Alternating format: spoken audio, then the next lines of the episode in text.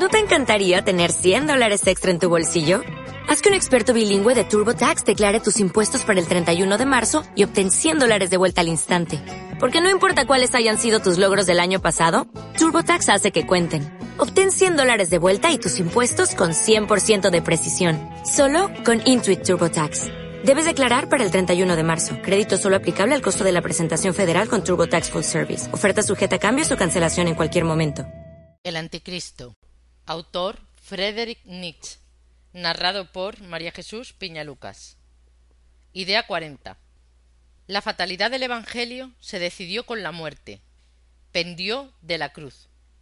Sólo la muerte, esta muerte inesperada e ignomiosa, sólo la cruz, reservada en general a la canalla, sólo esta pavorosa paradoja planteó a los discípulos el interrogante propiamente dicho ¿Quién fue ese hombre? ¿Qué significó este acontecimiento? Es harto comprensible el sentido de estupor y de profundo agravio, el recelo de que tal muerte significara la refutación de su causa, el terrible interrogante. ¿Por qué precisamente así? Aquí todo debía ser necesario, tener sentido, razón, razón suprema. El amor de discípulo no sabe de contingencias. Sólo entonces se abrió el abismo. ¿Quién le dio muerte? ¿Quién fue su enemigo natural? Brotaron cual relámpagos estas preguntas, y la respuesta fue el judaísmo gobernante, su clase más alta. Desde ese momento se le ponía frente al orden imperante, se entendía a Jesús a posteriori sublevado contra el orden imperante. Hasta entonces había faltado en la estampa de Jesús este rasgo bullicioso del decir no, de hacer no. Más aún, había sido la antítesis de Jesús. Evidentemente la pequeña comunidad no comprendió lo principal, lo ejemplar de ese modo de morir, la libertad, la superioridad sobre todo resentimiento, indicio de lo poco que en un plano general comprendió de él, con su muerte Jesús evidentemente no se propuso otra cosa que dar en público la prueba más convincente de su doctrina. Pero sus discípulos no estuvieron dispuestos a perdonar esta muerte, como hubiera sido evangélico en el sentido más elevado, y menos a ofrecerse con dulce calma serena para sufrir idéntica muerte. Volvió a privar precisamente el sentido más antievangélico, la venganza. No se concebía que la cosa terminara con esta muerte. Se necesitaba represalia, castigo, y sin embargo, ¿qué hay tan antievangélico como la represalia, el castigo, el juicio? Una vez más pasó a primer plano la esperanza popular en el advenimiento de su Mesías. Se consideró un momento histórico, el reino de Dios juzgando a sus enemigos. Pero de este modo todo quedaba tergiversado. El reino de Dios como acto final, como promesa, el Evangelio había sido precisamente la existencia, consumación, realidad de este reino. Justamente tal muerte era este reino de Dios. Sólo entonces se incorporó a la figura del Maestro todo el desprecio y encono hacia los fariseos y los teólogos. En esta forma se hizo de él un fariseo y un teólogo. Por otra parte, la veneración exacerbada de esas almas desquiciadas ya no soportaba esa igualdad evangélica de todos como hijos de Dios que había enseñado Jesús. Su venganza consistía en elevar de una manera extravagante a Jesús, del mismo modo que en un tiempo los judíos, ansiosos de vengarse de sus enemigos, habían desprendido de ellos y elevado a su Dios. El solo Dios y el solo Hijo de Dios son por igual un producto del resentimiento. Idea 41. A partir de entonces quedaba planteado un problema absurdo. ¿Cómo pudo Dios permitir esto? A este interrogante hallaba la razón perturbada de la pequeña comunidad una respuesta terriblemente absurda. Dios inmoló a su Hijo para perdón de los pecados, como víctima propiciatoria.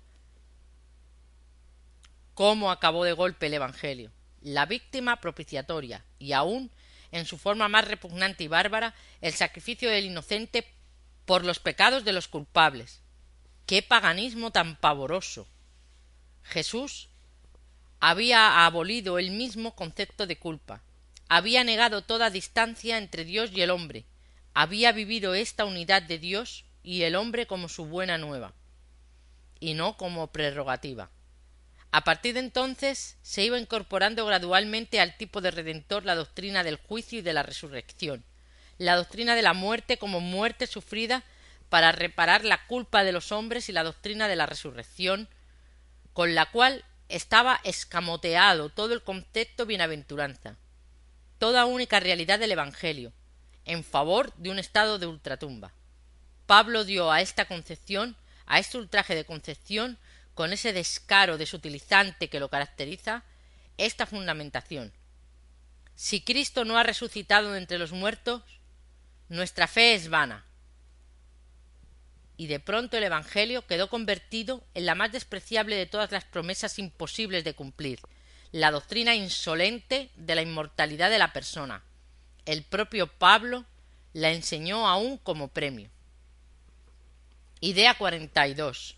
Como se ve, la muerte en la cruz puso fin a un nuevo y desde todo punto original conato de movimiento pacifista búdico, de felicidad terrenal efectiva, no solamente prometida, pues, como ya subrayé, tal es la diferencia principal de estas dos religiones de la decadencia. El budismo no promete, sino cumple, en tanto que el cristianismo promete todo, pero no cumple nada.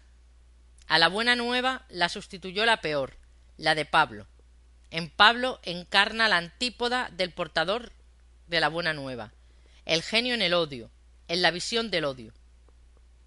Hay que ver lo que este disangelista sacrificó al odio, sobre todo al propio Redentor, lo clavó en su cruz. La vida, el ejemplo, la doctrina, la muerte, el sentido y el derecho de todo el Evangelio. Nada de esto quedó al comprender este falsario por odio lo que le convenía para sus fines no la realidad, no la verdad histórica. Y una vez más el instinto sacerdotal del judío cometió el mismo grave crimen contra la historia. Hasta aquí regleta vieja, desde aquí regleta nueva. Borró sin más ni más el ayer, el anteayer del cristianismo, y se inventó una historia del primitivo cristianismo. Todavía más. Falseó otra vez la historia de Israel, presentándola como antecedente de su propio acto, como si todos los profetas hubiesen hablado de su Redentor, más tarde, la Iglesia hasta falseó la historia de la humanidad en el sentido de una prehistoria del cristianismo. El tipo del Redentor, la doctrina, la práctica, la muerte, el sentido de la muerte, hasta el epílogo de la muerte, nada permaneció intacto, ni siquiera conservó una semejanza con la realidad. Pablo simplemente situó el centro de gravedad de toda aquella existencia detrás de dicha existencia, en la mentira del Jesús resucitado. En el fondo, no le servía la vida del Redentor, precisaba la muerte en la cruz, amén de algo más. Creer en la sinceridad de Pablo, oriundo de la sede principal del esclarecimiento estoico, al tomar una alucinación por la prueba de que el Redentor vivía todavía. O dar siquiera crédito a su afirmación de que tuvo esta alucinación sería de parte de un psicólogo una verdadera simpleza. Pablo buscaba su fin y, por ende, también los medios conducentes al logro del mismo. Lo que él no creía, lo creían los idiotas entre los cuales propagaba su doctrina. Su necesidad era el poder.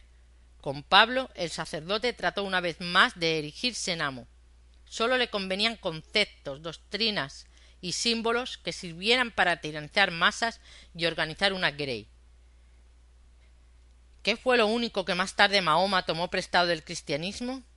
La invención de Pablo, su medio para establecer una tiranía de los sacerdotes y organizar una grey, la fe en la inmortalidad, vale decir la doctrina del juicio. Idea 43. Si se sitúa el centro de gravedad de la vida no en la vida, sino en el más allá, en la nada, se despoja la vida de gravedad. La gran mentira de la inmortalidad de la persona destruye toda razón, toda naturalidad, en el instinto. Todo lo que hay de benéfico, de vital, de grávido, de porvenir en los instintos, despierta entonces la suspicacia. Vivir en forma que ya no tenga sentido vivir. He aquí lo que llega a ser entonces el sentido de la vida. ¿Para qué inspirarse en un espíritu de solidaridad, sentir gratitud hacia los antepasados? ¿Para qué cooperar, confiar, promover cualquier bien común? Se trata de otras tantas tentaciones, de otras tantas desviaciones del justo camino. Una sola cosa hace falta, que cada cual, como alma inmortal, sea igual a cada cual, que dentro de la totalidad de los seres la salvación de cada cual pretenda a título legítimo atribuirse una importancia eterna, que pequeños mojigatos y medio locos tengan derecho a imaginarse que por ellos dejan constantemente de regir las leyes de la naturaleza. No hay desprecio suficiente para estigmatizar tal exacerbación de toda clase de egoísmos hasta el infinito, hasta la insolencia. Y sin embargo, a tan deplorable halago a la vanidad de la persona debe el cristianismo su triunfo. De este modo ha atraído precisamente a todos los malogrados, díscolos y desheredados, toda la hez y escoria de la humanidad. La salvación del alma quiere decir el mundo gira alrededor de mí. El veneno de la igualdad de derechos por nadie ha sido esparcido tan sistemáticamente como por el cristianismo. Desde los más recónditos rincones de los malos instintos, el cristianismo ha librado una guerra sin cuartel a todo sentimiento de veneración y distancia jerárquica entre los hombres, esto es, a la premisa de toda elevación y expansión de la cultura. Del resentimiento de las masas se ha forjado su arma principal blandida contra nosotros, contra todo lo aristocrático, gallardo y generoso sobre la tierra, contra nuestra felicidad sobre la tierra, la inmortalidad, acordada a fulano y zutano, ha sido hasta ahora el atentado más grave contra la humanidad aristocrática. Y no subestimemos la fatalidad que partiendo del cristianismo ha penetrado hasta en la política. Ya nadie trata de reivindicar prerrogativas y derechos de señoría. Experimentar un sentimiento de veneración ante sí mismo y ante los que le son afines. Proclamar un fatos de la distancia jerárquica. Nuestra política se resiente de esta falta de coraje. El aristocratismo de la idiosincrasia ha sido socavado del modo más subrepticio por la mentira de la igualdad de las almas.